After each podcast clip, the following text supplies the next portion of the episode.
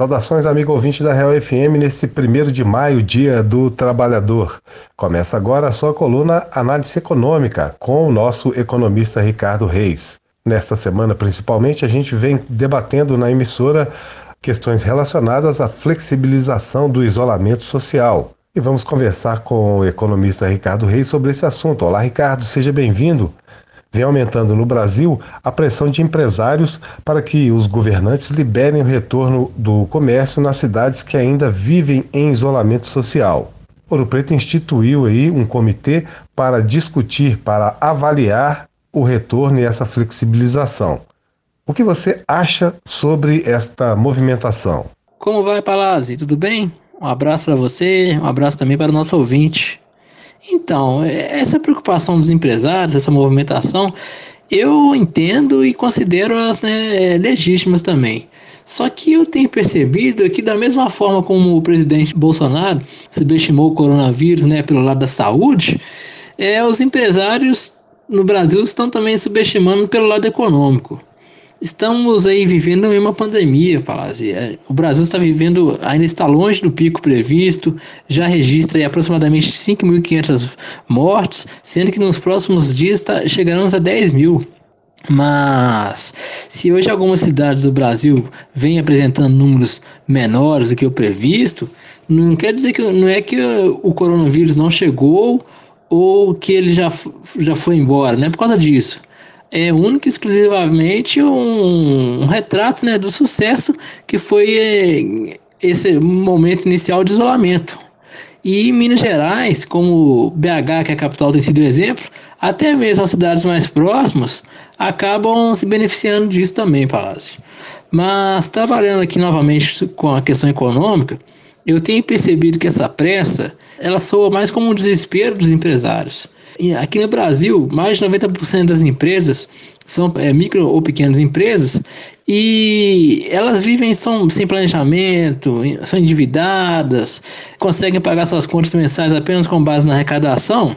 E agora que chega essa crise, elas tendo de fechar as portas, a arrecadação não vem, mas as obrigações continuam, seja com aluguel, financiamentos ou salários. Aí, à medida que a pandemia não passa, a arrecadação não retorna né, para essas empresas e vai virando uma bola de neve, chegando até o momento que muitas poderão falir. Entendi, Ricardo. Bem, vários empresários vêm criticando as medidas de isolamento e julgando como excessivas. Em Belo Horizonte, apresentaram até uma proposta de funcionamento caso obtenham sucesso no pleito com a prefeitura, e muitos usam argumentos de que a população precisa sair de casa para fazer compras. É por aí mesmo? Esse fenômeno, Palácio, vem, vem ocorrendo aí no Brasil e em diversas partes do mundo. Mas os empresários, aí eu volto a dizer que vários têm subestimado esse momento, porque é um momento, além de, de ser crise humanitária, crise na saúde, é uma crise econômica que veio para ficar, Palácio. E sendo que aqui no Brasil, na verdade, ela, ela nem tinha acabado ainda. E, essas pessoas que defendem a reabertura do comércio por si só, como se fosse a solução para o retorno da arrecadação, elas estão cometendo alguns equívocos. Uma porque não é a reabertura do comércio que garantirá o retorno dos lucros. Outra questão é que o tema coronavírus continuará por muito tempo no nosso cotidiano ainda, e isso fará com que as pessoas sigam comprando apenas o necessário. Fora que, com o agravamento da crise, até mesmo lá após o fim da pandemia, isso jogará milhões de pessoas para a lista de desempregados, ou seja, teremos em breve menos renda disponível, é, os investimentos estarão em baixa e, consequentemente, o consumo também. E tudo bem né, que no primeiro momento as lojas poderiam encher, mas seria mais um momento de busca por bens que estão fazendo falta durante o isolamento do que um retorno equilibrado. Assim, Palácio, ainda pelo lado da demanda, em poucas semanas ela cairia novamente e os resultados né, ruins é, retornariam para esses empresários. E todos esses empresários eles estariam aptos né, a retornar seguindo as normas de saúde. O deslocamento do, dos funcionários até o trabalho seria 100% seguro? Quem fiscalizaria as, as irregularidades? Essas prefeituras teriam condições e equipes técnicas suficientes para tal? São essas perguntas que a gente tem de ficar atento também nesse momento, para e ser capaz de responder. Ok, Ricardo. Enquanto não abre, o que você sugere aos empresários?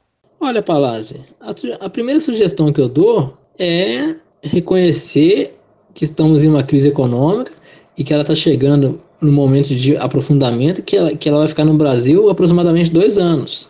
Isso é importantíssimo, esse reconhecimento. Outra questão, claro, é seguir trabalhando com os agentes públicos, buscando possibilidades de retorno, seguindo, óbvio, as questões da Organização Mundial da Saúde.